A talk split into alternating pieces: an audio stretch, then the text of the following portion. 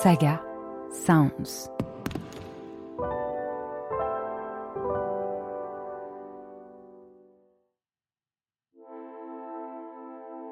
Il y a 50 ans, paraissait un rapport scientifique qui fit l'effet d'une bombe.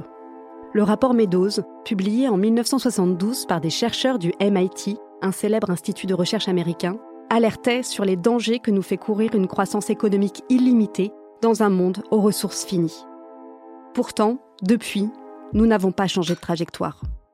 Pire, on a accéléré. Je m'appelle Audrey Boelly et je suis journaliste scientifique. Comme beaucoup, je m'inquiète pour l'avenir de mes deux filles et des enfants de leur génération.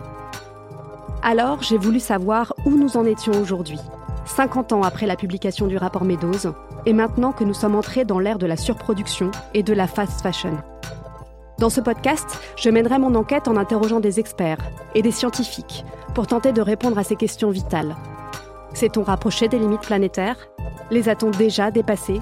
Est-il possible d'envisager un avenir où l'activité humaine n'épuiserait pas les ressources de notre seule planète, dont nous et l'ensemble du monde vivant dépendons pour notre survie?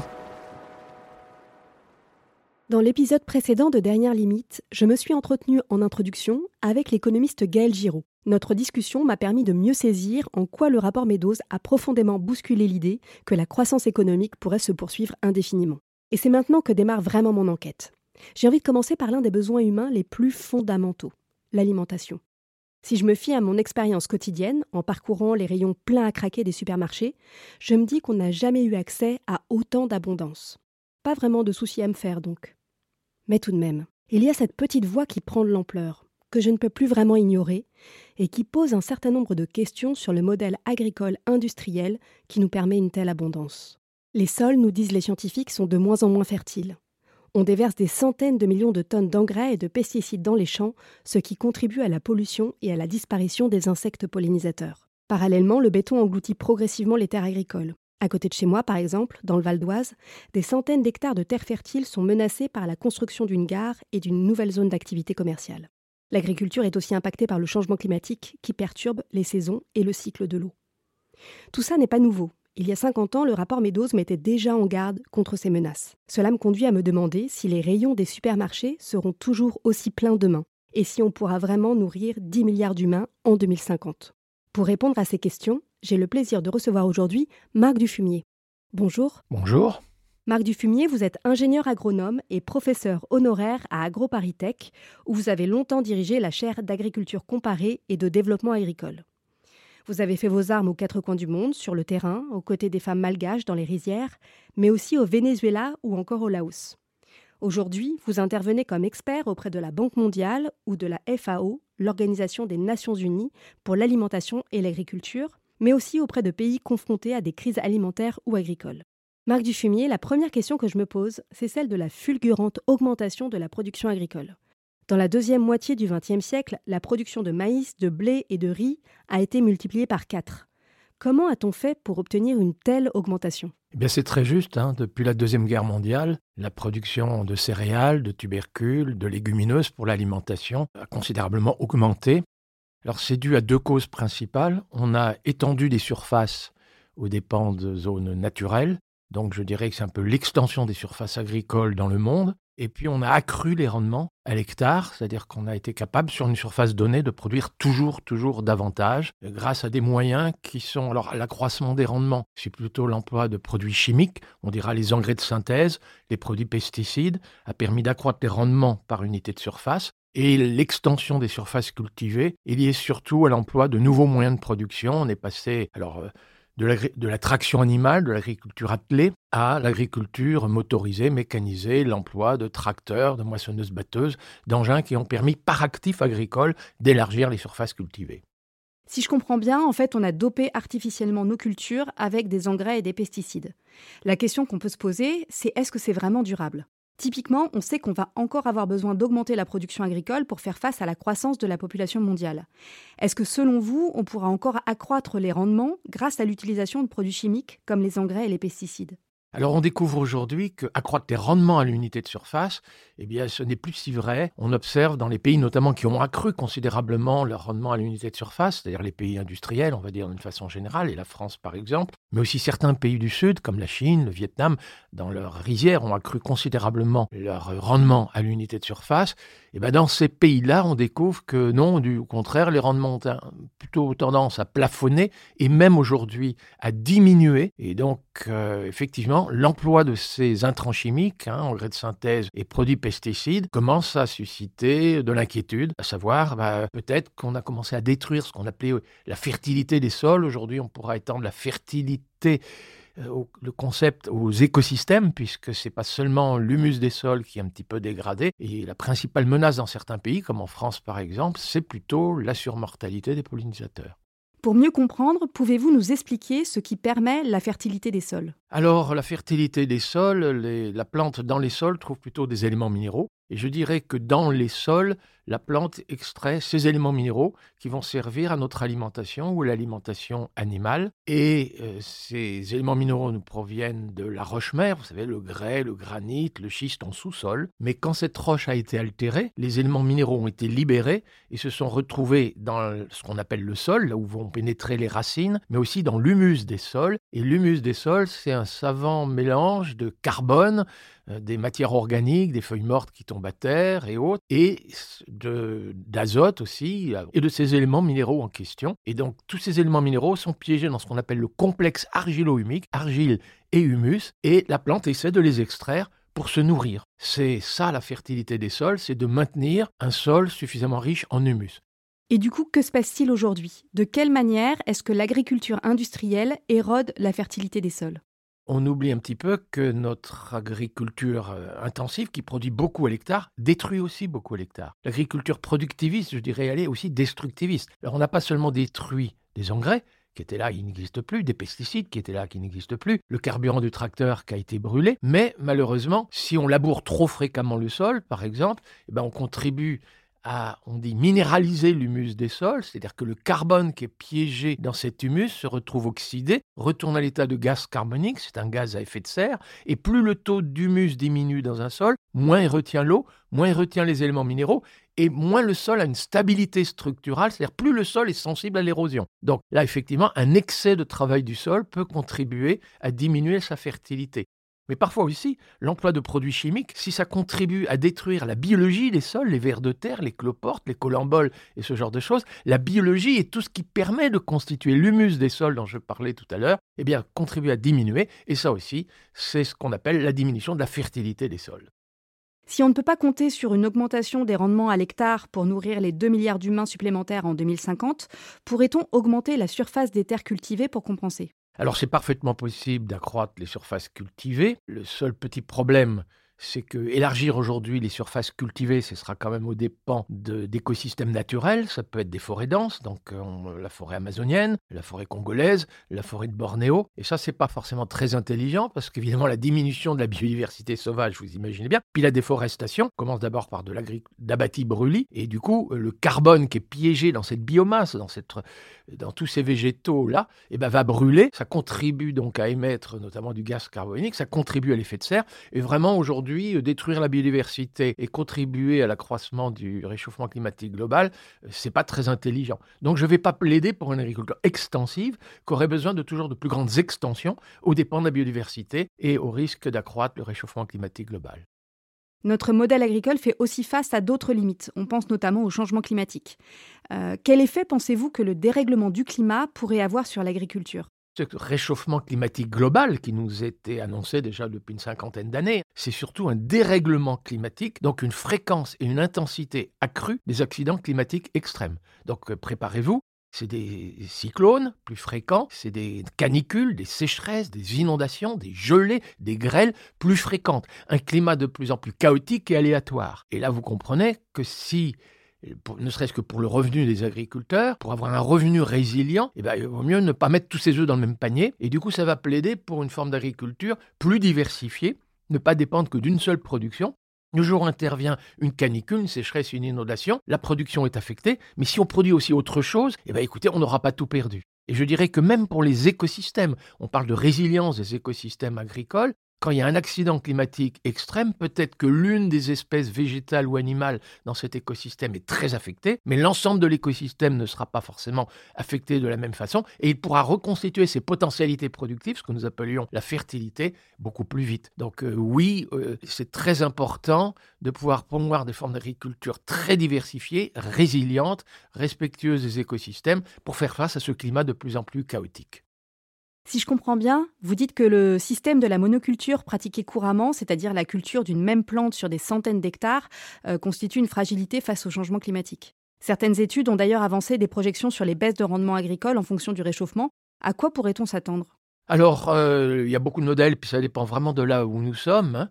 mais les baisses de rendement, notamment avec cette agriculture industrielle qui s'est considérablement spécialisée, elle est largement due, pour une part, à l'apparition d'agents de, champignons pathogènes, euh, d'insectes prédateurs, d'herbes adventices, hein, que je qualifiais quand j'étais jeune de mauvaises herbes, parce que quand vous faites de la monoculture, si un champignon pathogène apparaît à un endroit et que vous avez 10 000 hectares de la même culture, ben je vais vous dire, il ne faut pas beaucoup de jours pour que le champignon pathogène atteigne l'ensemble de cette terre cultivée. Et alors effectivement, là, c'est très variable, je dirais, cette baisse de rendement. En tout cas, ce que l'on observe déjà, c'est que dans les pays d'agriculture industrielle, ça plafonne et ça diminue. Et ça diminue, vous avez quand même un peu raison aussi. Le rendement moyen, du coup, quand on fait des, regarde les rendements euh, sur des moyennes de 3-4 ans, ben, il tend à diminuer. Et là, la deuxième responsabilité, effectivement, c'est la fréquence accrue des accidents climatiques. Très difficile de vous donner un chiffre néanmoins, mais il y a raison d'avoir quand même de très grandes inquiétudes, même si ce n'est pas très bien chiffré. Il y a aussi la question des insectes pollinisateurs, comme les abeilles, euh, dont les populations sont fortement en baisse. Il faut savoir que c'est quand même deux tiers de nos récoltes qui dépendent de la pollinisation. L'ONU parle d'ailleurs du déclin des abeilles comme d'une menace pour la sécurité alimentaire dans le monde. Faut-il s'en inquiéter? Très juste hein, dans la baisse de rendement que l'on observe dans les pays où on a pratiqué l'agriculture industrielle. Euh, l'une des causes, c'est euh, la surmortalité des abeilles, les abeilles domestiques, mais aussi les abeilles sauvages. Pour les pollinisateurs, il y a un insecticide plus particulier qui suscite des débats, par exemple en France. On les appelle les néonicotinoïdes, hein, excusez-moi. Ce sont des insecticides et on l'utilise pour enrober la semence de la plante. Quand la plante va se développer, elle absorbe l'insecticide, donc la molécule insecticide est bien dans la plante et c'est destiné à tuer l'insecte prédateur. Sauf que quand l'abeille vient butiner la fleur de la plante, eh ben elle aussi est intoxiquée. Et effectivement, l'une des principales menaces dans les pays d'agriculture industrielle pour accroître les rendements à l'hectare, eh ben c'est effectivement cette surmortalité des pollinisateurs. Donc il faut s'interdire ces insecticides en question et d'autres gammes d'insecticides.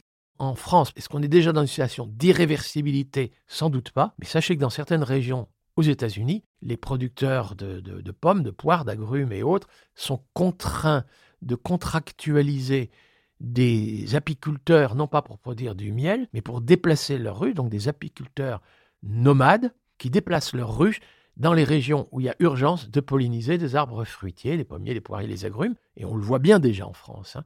Euh, les rendements commencent à baisser, c'est surtout pour l'essentiel l'emploi des néonicotinoïdes. Quand on parle de toxicité des pesticides, des insecticides, euh, de tous ces produits en cide, on pense aussi à leur impact sur la santé humaine. Est-ce qu'on a suffisamment de recul aujourd'hui pour savoir quels sont les effets de ces produits sur notre santé? Alors effectivement, l'emploi de tous ces produits en cide, euh, c'est quand même d'abord des pollutions. Hein. donc, euh, pollution de l'air, pollution de l'eau, pollution des sols. Et, c'est quand même gravissime. C'est vrai que beaucoup d'épandages sont aériens, parfois l'hélicoptère, parfois l'avionnette. Alors ça, en principe, c'est interdit, mais j'observe qu'en France, on accorde encore parfois des dérogations. Hein. Et là, très clairement, vaut mieux fermer la porte euh, des cuisines, vaut mieux fermer la porte des maisons, Il y a une proximité trop forte aujourd'hui entre ces épandages de produits ancides, hein, de produits toxiques, et notre respiration. Ça, ça peut être effectivement dramatique, mais c'est aussi euh, la pollution de l'eau. Dans certaines régions en France, le principal pesticide qui reste dans l'eau potable, c'est un désherbant qui est interdit déjà depuis plus de 15 ans. Alors, notre eau du robinet est quand même potable, mais ce qu'il faut savoir, c'est que l'eau potable nous coûte cher parce qu'elle a dû être dépolluée.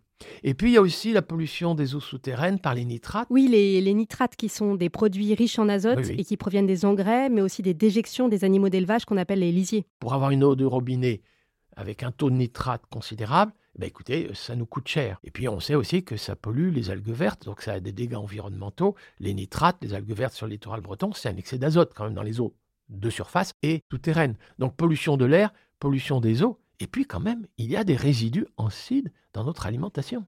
Les résidus acides dans notre alimentation, la gravité, c'est que beaucoup sont des perturbateurs endocriniens. Alors de quoi s'agit-il?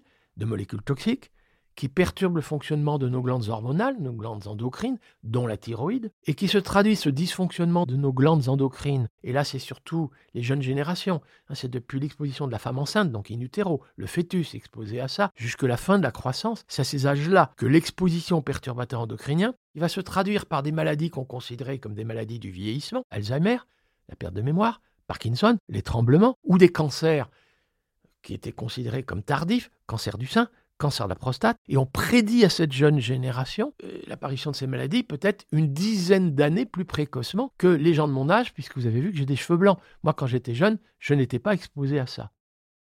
Il y a aussi la nécessité de se passer à terme du pétrole et du gaz pour réduire nos émissions de gaz à effet de serre. Or, ces énergies fossiles sont nécessaires pour fabriquer les engrais azotés qui apportent de l'azote en grande quantité et accélèrent la croissance des cultures. C'est bien ça? Eh ben Oui, c'est bien ça. C'est un peu contre-intuitif. Beaucoup de gens pensent que la contribution de l'agriculture au réchauffement climatique, c'est la consommation de carburant pour le tracteur, la moissonneuse-batteuse et tous les, les moteurs en question. Et en fait, pour l'essentiel, presque la moitié, la consommation d'énergie fossile dans l'agriculture, c'est la fabrication des engrais azotés de synthèse. Les engrais azotés de synthèse exigent beaucoup d'énergie fossile. En France, c'est plutôt du gaz naturel russe ou norvégien. Et oui, donc ça contribue à beaucoup d'émissions de gaz carbonique, gaz à effet de serre. Mais les engrais azotés de synthèse aussi contribuent à émettre du protoxyde d'azote dont les gens parlent beaucoup moins. Et ce protoxyde d'azote, c'est la principale contribution de l'agriculture française et des pays industriels au réchauffement climatique. Oui, pour préciser, le protoxyde d'azote, c'est un gaz à effet de serre beaucoup plus puissant que le CO2 et qui vient de la dégradation des engrais riches en azote. Alors un sujet dont on parle moins, c'est celui de l'épuisement du phosphore. Euh, il fait partie des éléments chimiques vitaux pour les plantes et on en apporte en grande quantité aux cultures dans les engrais pour doper les rendements. Risque-t-on d'en manquer? Alors très juste, hein, tout le monde parle de l'énergie fossile, et ça on sait que quand on parle d'énergie fossile, c'est fossile, donc c'est limité. Et là on voit bien la finitude, hein, le côté limité de nos ressources, et on parle beaucoup moins du phosphore. Or là, l'inquiétude est presque plus grande dans l'agriculture, parce qu'on nous dit que d'ici 3-4 décennies, le coût d'exploration et d'exploitation de nouvelles mines de phosphate va devenir hyper coûteux. Donc oui, il y a une vraie exigence pour l'avenir d'être plutôt économe en phosphore, mais la plante a besoin de phosphore, nous, nous avons besoin de phosphore, et puis effectivement, il y a un défi, c'est est-ce qu'on pourra quand même trouver du phosphore ailleurs que dans ces mines de phosphate? Dans le monde, il y a aujourd'hui 800 millions de personnes qui souffrent de la faim, et nous serons 2 milliards de plus sur la planète en 2050. Risque-t-on, selon vous, d'importantes pénuries alimentaires si on continue dans cette direction, sur ce modèle d'agriculture? Alors très juste, hein, aujourd'hui c'est autour de 800 millions de gens qui n'ont pas tous les jours leurs 2200 kilocalories, comme on dit, hein, l'énergie nécessaire qu'il nous faut trouver dans l'alimentation pour ensuite dépenser cette énergie au travail, dans les loisirs, le déplacement, les battements du cœur. Et vous avez encore un milliard de gens qui peuvent souffrir de carences en protéines, en minéraux, en vitamines. Sur les 7,8 milliards d'habitants aujourd'hui sur notre planète, ça fait quand même pas mal de gens qui ont soit faim, soit sont mal nourris et dont l'espérance de vie euh, diminue. Quoi. Ce qui peut paraître paradoxal pour certains, c'est qu'il y ait autant de gens qui souffrent de faim et de malnutrition, alors qu'en fait, il y a pléthore de nourriture disponible sur le marché mondial. Que pour nourrir correctement, sans carence nutritionnelle aucune, un habitant, faut produire de l'ordre de 200 kg de céréales par habitant et par an, mais la production mondiale est déjà de 330 kg de céréales, d'équivalent céréales. Donc il y a 130 kg d'excédents disponibles sur le marché mondial qui pourraient nourrir les gens qui ont faim et souffrent de malnutrition. Pourquoi ont-ils faim et souffrent-ils de malnutrition? Ben, La réponse est simple, c'est qu'ils sont trop pauvres, ils manquent de pouvoir d'achat pour acheter une nourriture qui pourtant est disponible et dont le coût de production pourtant n'a jamais cessé de diminuer avec cette industrialisation de l'agriculture. Les gens qui fréquentent les restaurants du cœur et les banques alimentaires en France, c'est pas parce que la France ne produit pas assez de blé, de lait ou de poulet.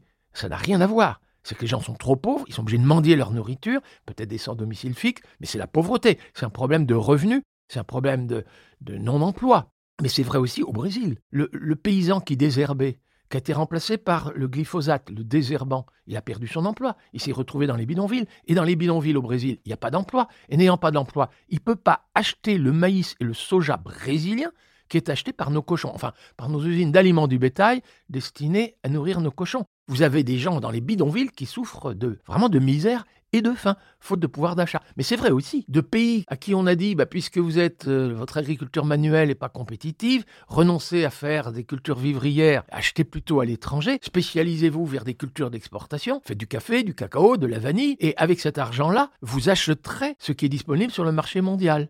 L'autre question est pourquoi autant de gens sont aussi pauvres et ne peuvent pas avoir acheté de la nourriture ou produire par eux-mêmes de la nourriture? Alors là, c'est très clairement des gens qui travaillent à la main, et qui sont concurrencés par nos excédents. Mais il ne faut pas mettre en concurrence sur un même marché mondial des gens qui travaillent à la main avec des gens qui sont équipés de, moteurs et de drones. C'est scandaleux de vouloir mettre toujours un coureur à pied en concurrence avec un pilote de Formule 1. Et sachez qu'entre le coureur à pied et le pilote de Formule 1 sur le marché mondial, celui qui perçoit une subvention, c'est le pilote de Formule 1. Si on se projette dans l'avenir et vu les différents facteurs qui contraignent le modèle agricole actuel, est-ce que si on ne change rien, on se dirige vers encore plus de malnutrition et de famine? Si on envisage de continuer, comme maintenant, un petit peu, l'industrialisation de l'agriculture, à quoi peut-on s'attendre? Alors il faut être clair, euh, si on emploie euh, davantage d'engrais azotés de synthèse, ben, on contribue au réchauffement climatique global. Si on emploie euh, des engrais phosphatés de synthèse en exploitant davantage nos mines de phosphate, il ben, faut s'attendre à une pénurie de phosphate, un accroissement de leur coût, et ça, ça peut quand même être assez grave.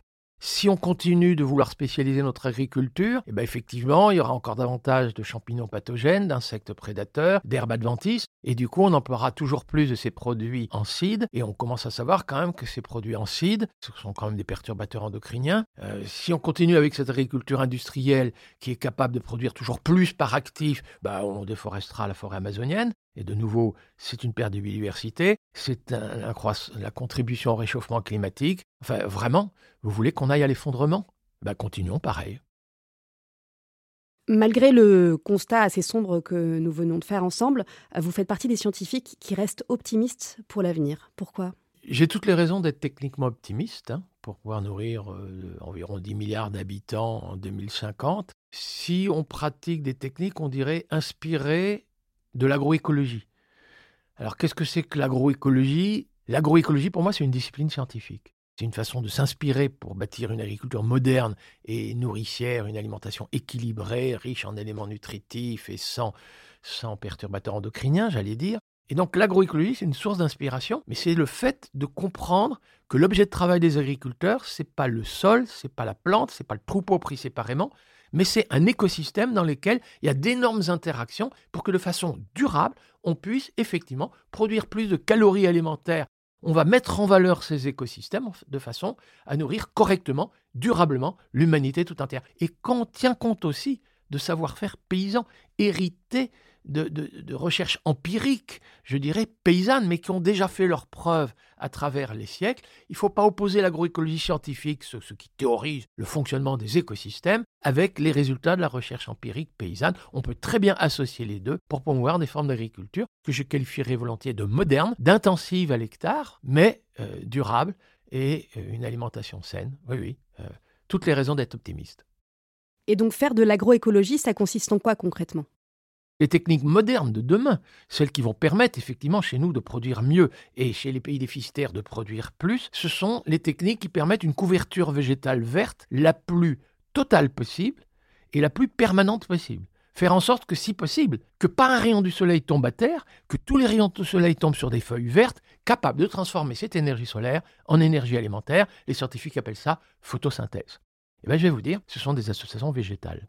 Il faut associer en un même lieu plusieurs cultures. Alors certains le font déjà dans les pays du Sud. Un paysan mexicain, ce qu'on appelle la milpa mexicaine, vous verrez du maïs. Sous le maïs, vous verrez des haricots. Et sous le haricot, une plante rampante, une cucurbitacée, une pastèque, une courge qui vient intercepter les derniers rayons du soleil. Mais même en France, on commence à voir des agriculteurs qui, entre leurs rangées de blé, sèment de la févrole. Les rayons du soleil qui ne sont pas tombés sur la feuille de blé tombent sur la feuille de févrole. Vous avez des gens qui sèment des lentillons entre leurs rangées de cameline. Donc l'idée d'associer plusieurs végétaux, c'est de faire en sorte que les rayons du soleil qui ne sont pas tombés sur une plante puissent tomber sur celle qui est en dessous. Et c'est aussi, si possible, d'avoir des plantes qui continuent leur photosynthèse, de transformer l'énergie solaire en énergie alimentaire à toute saison. Sous la neige, j'en conviens, il n'y aura pas de photosynthèse. Mais dans les pays tropicaux, par exemple, saison des pluies, saison sèche, si vous pouvez sur les terres agricoles avoir encore des plantes qui ont des feuilles vertes, effectivement, en pleine saison sèche, et continuer la photosynthèse, c'est l'occasion. On va utiliser une agriculture intensive, mais attention, usage intensif des rayons du soleil renouvelables et gratuits, usage intensif de ce gaz carbonique pléthorique. Je pense que les agriculteurs mériteraient d'être rémunérés pour intercepter ce gaz carbonique. La plante va prendre le carbone, libérer l'oxygène, ça n'a jamais fait mal pour nos poumons, et avec ce carbone fabriquer les lipides, les glucides, peut-être même de la paille, des racines, qui après récolte peut se décomposer produire de l'humus, séquestrer du carbone dans les sols, fabriquer de l'humus dans les sols. Alors là, je vais vous dire, je pense que les agriculteurs méritent d'être rémunérés pour séquestrer du carbone dans les sols, diminuer la teneur de gaz carbonique, contribuer à l'atténuation de ce réchauffement climatique, service d'intérêt général. Et comment pourrait-on faire pour se passer des engrais azotés dont l'utilisation accélère le changement climatique? Utilisons intensément à l'hectare, notamment dans les pays déficitaires, l'azote de l'air. Et là, il y a bien deux méthodes. L'agriculture industrielle, avec ses engrais azotés de synthèse dont on parlait tout à l'heure, c'est coûteux en énergie fossile. Ah ben non, ça, c'est désuet, c'est passé de mode, hein, il faut abandonner ça. Et puis c'est très émetteur de protoxyde d'azote. Mais existe-t-il une alternative? La réponse est oui, et tous les producteurs du monde entier connaissent l'alternative. Ce sont des plantes, on les appelle des légumineuses, on a des protéines végétales, et ça, ces légumineuses, ce sont des microbes qui les aident à faire ça. Ces microbes s'incrustent dans la racine de la plante, utilisent les glucides, donc l'énergie photosynthétisée par la plante, prolifèrent avec cette énergie et sont capables d'intercepter l'azote de l'air, de fabriquer les premiers éléments de la protéine qu'on appelle acide aminé dans notre jargon et refilent ça à la légumineuse qui sera riche en protéines sans engrais de synthèse et donc on a des protéines végétales disponibles pour l'alimentation humaine, pour l'alimentation animale sans engrais azotés de synthèse. Et mieux encore, dans les racines de la plante, vous avez ces nodosités, ces microbes riches en azote, et donc le sol sera fertilisé en azote par la voie biologique pour la betterave, le tournesol, le colza ou la céréale qui va suivre l'année d'après dans la rotation. Eh bien oui, on est capable de produire des protéines, intensément des protéines, en utilisant intensément l'azote de l'air sans ayant recours aux engrais azotés de synthèse. Y a-t-il d'autres moyens d'enrichir le sol en azote sans utiliser d'engrais? Je vous suggère que nous remettions nos animaux en France sur la paille.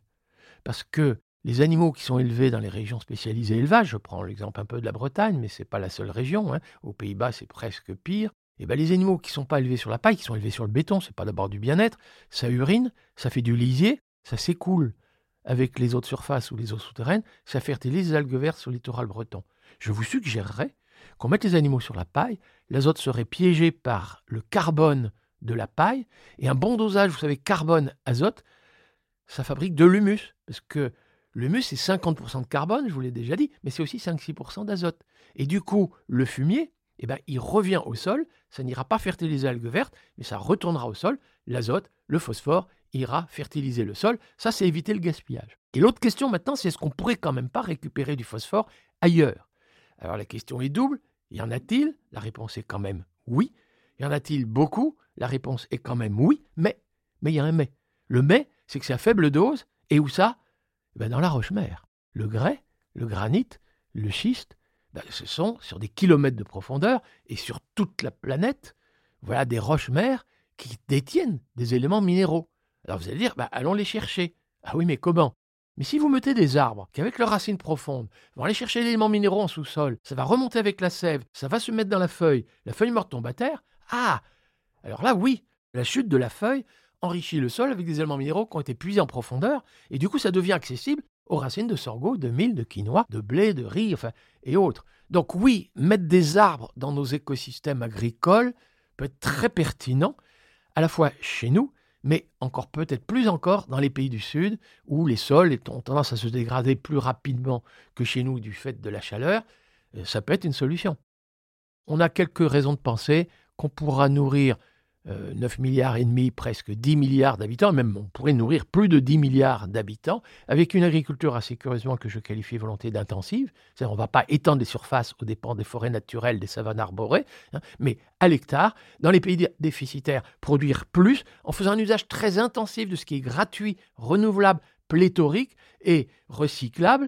Et j'allais dire, euh, sans les produits de synthèse dont on parlait tout à l'heure, sans produits en sans hormones dans le lait, sans antibiotiques dans la viande. Mais attendez, on n'est pas sans solution.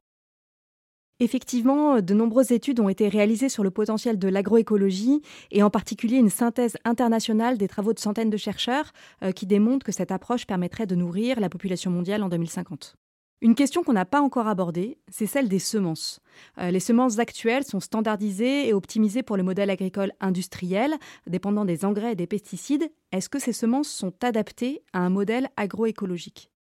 Dans les solutions inspirées de l'agroécologie, il est impératif aussi, si on veut éviter l'invasion euh, d'insectes ravageurs, euh, de champignons pathogènes et d'herbes adventices, il est très utile aujourd'hui de pouvoir mettre en place des variétés qui tolèrent la présence de ces bestioles-là et de, tout ça. Et ces variétés, on les qualifie de tolérantes c'est-à-dire que l'idée n'est plus d'utiliser des produits en seed pour éradiquer. L'agriculture moderne de demain, elle va vivre avec, mais on va aussi utiliser des variétés végétales tolérantes à ces agents-là, et ce sera un peu pareil pour les animaux, hein, des animaux plus rustiques, résistants à un certain nombre de maladies, qui tolèrent la présence de ces virus et de ces maladies.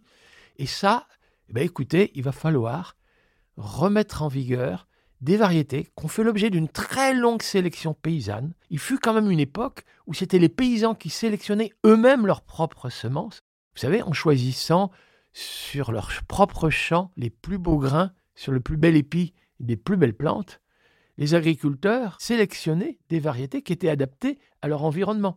Le résultat, c'est qu'ils ont, à travers les siècles, sélectionné une multitude de variétés adaptées à une multitude d'environnements, alors que là, notre agriculture industrielle, cette privatisation par les compagnies semencières de semences à haut potentiel génétique de rendement, mais qui ne peuvent donner leur, exprimer leur haut potentiel génétique de rendement, que si on emploie tous les produits en CID, ça c'est du passé. Il faudra s'en passer. Et bien du coup, il faudra réhabiliter des semences tolérantes à tous ces agents pathogènes et insectes ravageurs. Et pareil pour les animaux, il nous faudra sans doute ressusciter des races rustiques en plus de nourrir la population humaine, on demande aussi à l'agriculture de répondre à d'autres impératifs. D'abord une consommation de viande toujours plus grande, et surtout il y a les plans de transition écologique qui tapent sur une forte augmentation de la production d'agrocarburants issus des plantes euh, pour alimenter nos voitures, nos camions et nos avions. Est-ce que notre agriculture pourrait absorber l'ensemble de ces besoins en plus de nourrir correctement la population mondiale? Alors, euh, il faut vraiment s'interroger là effectivement sur est-ce que ce serait possible? Alors, L'agriculture produit des aliments, ça nous en avons parlé, mais euh, elle est aussi sollicitée pour produire des fibres pour le textile, du bois pour la construction, des molécules médicinales, donc des plantes médicinales pour la pharmacopée. Euh, l'agriculture, elle est aussi sollicitée pour produire ce qu'on appelle souvent des matières premières pour l'industrie. Alors c'est matières premières pour l'industrie, mais c'est des produits finis quand même pour l'agriculteur. Et dans les éléments nouveaux, effectivement, qui sont pas sans m'inquiéter un petit peu. On sollicite encore de plus en plus l'agriculture aujourd'hui, non pas pour nourrir des gens, mais pour donner à boire à des voitures. C'est-à-dire on fabrique de l'éthanol, on fabrique de l'agrodiesel, on fabrique des agrocarburants pour faire fonctionner nos moteurs, pour faire rouler nos voitures, pour faire voler nos avions, en substitution d'énergie fossile. Ça peut paraître adéquat. Sauf que néanmoins, cette énergie qu'on va utiliser pour faire fonctionner nos moteurs, c'est peut-être moins d'énergie alimentaire. Alors là, il y a des choix à faire. Il y a aussi la consommation de viande qui a presque doublé ces 50 dernières années et qui, selon les projections, devrait continuer à augmenter. Est-ce qu'on pourra faire face à cette demande? Quand on produit des aliments qui ne seront pas achetés par des pauvres et qui serviront à nourrir des animaux, eh bien, il y a bien des surfaces agricoles qui sont utilisées pour nourrir des animaux. Et vous savez que comme il faut entre 3 et 10 calories végétales pour produire une calorie animale. Et comme dans les bonnes nouvelles quand même, dans un certain nombre de pays émergents, souvent très densément peuplés, je pense la Chine, le Vietnam et autres, il y a des gens qui étaient végétariens par manque de pouvoir d'achat, je dirais, deviennent consomment davantage de protéines animales. Alors là, effectivement, dans l'accroissement de la demande en production végétale d'ici 2050, il n'y a pas seulement la population croissante, mais il y a aussi le fait qu'il va y avoir une demande croissante de produits animaux et d'agrocarburants. Et là, il nous faudra sans doute être modeste et savoir limiter notre consommation de carburant et notre consommation de viande. Donc on voit que l'agroécologie nécessite une véritable révolution dans les pratiques. Euh, selon vous, comment faire pour mettre en place cette révolution? Si on s'inspire de l'agroécologie et qu'on veut nourrir correctement et durablement l'humanité tout entière, de l'ordre de 10 milliards d'habitants en 2050, il nous faut promouvoir d'autres formes d'agriculture radicalement différentes de celles impulsées aujourd'hui qu'on appelle agriculture industrielle. Radicalement différentes. Il faut le dire, c'est une révolution agricole. Mais il faudra quand même l'adhésion de l'immense majorité des paysans. Ça ne peut pas être un grand soir. Donc ce sera une transition agroécologique. Et on ne pourra amorcer et mettre en œuvre cette transition agroécologique que s'il y a des politiques publiques favorables, c'est-à-dire si on est capable d'inciter les agriculteurs à modifier leur système de culture, leur système d'élevage, je dirais d'une façon générale, leur système de production agricole, une agriculture évidemment moins euh, spécialisée, plus diversifiée, plus résiliente, plus respectueuse de l'environnement, plus respectueuse des pollinisateurs et tout ce qu'on a dit déjà. Mais par contre, les politiques publiques se doivent, alors on peut envisager parfois quand même d'interdire ça. Certains vous diront ah c'est de l'écologie punitive, n'est-ce pas? Enfin quand même, parfois certaines molécules en il faudra quand même parvenir à l'interdire, c'est trop dangereux. Mais pour l'essentiel, la transition écologique n'aura lieu que si on parvient à inciter les agriculteurs à mettre en œuvre les pratiques inspirées de l'agroécologie et les dissuader de mettre en œuvre des techniques, effectivement, euh, sources de pollution et ce genre de choses. Comment faire? On dit qu'il faudrait aider les agriculteurs. Certes, mais je pense que les agriculteurs aujourd'hui souffrent considérablement quand on leur dit alors euh, vous avez les aides de la politique agricole commune, hein, c'est bien nos impôts hein, qui vous payent aujourd'hui, c'est une part importante de vos revenus. Et avec cette aide, vous contribuez aux algues vertes sur le littoral breton. Ils prennent ça comme très humiliant. Je pense que les paysans, les agriculteurs méritent beaucoup mieux. Et je pense qu'ils méritent d'être rémunérés pour les services environnementaux. Imaginez, on dit aux agriculteurs, il y a des techniques qui permettent de séquestrer du carbone dans le sol. Ça contribue à l'atténuation du réchauffement climatique. C'est d'intérêt général. Ben, c'est logique que soit le contribuable qui paye. Mais le contribuable, il paye déjà. Sauf que ces aides aujourd'hui euh, contribuent à accélérer l'industrialisation de notre agriculture eh bien, le contribuable et les pouvoirs publics peuvent négocier à quel prix êtes-vous prêt à nous mettre en œuvre ces techniques qui nous donnent une alimentation saine, sans pollution de l'air, des eaux, du sol, sans produits ensuite dans la nourriture, sans préjudice aux générations futures. On maintient l'humus des sols, on maintient la biodiversité. À quel prix? À ce prix-là, top là, je vous paye. Eh bien, je vous dirais, les agriculteurs, ils seraient redevenus dignes ils redeviendraient dignes, ils seraient, ils seraient rémunérés pour leurs services environnementaux, ils évolueraient effectivement vers une agriculture euh, proche du cahier des charges de l'agriculture biologique, et du coup les bons produits qui résultent d'une agriculture inspirée de l'agroécologie seraient produits en plus grand nombre, l'offre s'accroîtrait, le prix diminuerait, deviendrait accessible aux couches modestes, sans ruiner les agriculteurs, ils sont rémunérés pour les services environnementaux. Le surcroît de travail nécessaire pour pratiquer cette agriculture-là eh bien, je vais vous dire, extrait rémunéré, ça irait bien plus vite. Marc Dufumier, merci d'avoir accepté de répondre à mes questions. Pour en savoir plus, je conseille la lecture de deux de vos ouvrages, L'agroécologie peut nous sauver, publié aux éditions Actes Sud, et De la terre à l'assiette, 50 questions essentielles sur l'agriculture et l'alimentation, aux éditions Alary. Lors du prochain épisode, nous reviendrons sur un sujet à peine évoqué aujourd'hui avec notre invité, mais pourtant si important pour l'agriculture, pour l'industrie, pour la biodiversité et pour la vie tout simplement. Il s'agit de l'eau douce, dont nous avons cruellement besoin et dont le cycle naturel va être bouleversé par le changement climatique. Pour en savoir plus, rendez-vous au prochain épisode de Dernière Limite. Dernière Limite est un podcast pensé et écrit par Audrey Boelly. La réalisation et la musique sont d'Emma Chevalier, l'illustration de Chloé Nicolai et la production Saga Sounds. Avec le soutien de la Fondation Madeleine, abritée par la Fondation de l'Université Paris-Dauphine PSL. Pour soutenir ce podcast, n'hésitez pas à mettre des étoiles sur votre plateforme d'écoute et à partager ce podcast autour de vous. Et suivez Saga Sounds sur les réseaux sociaux pour être tenu au courant de nos prochaines productions.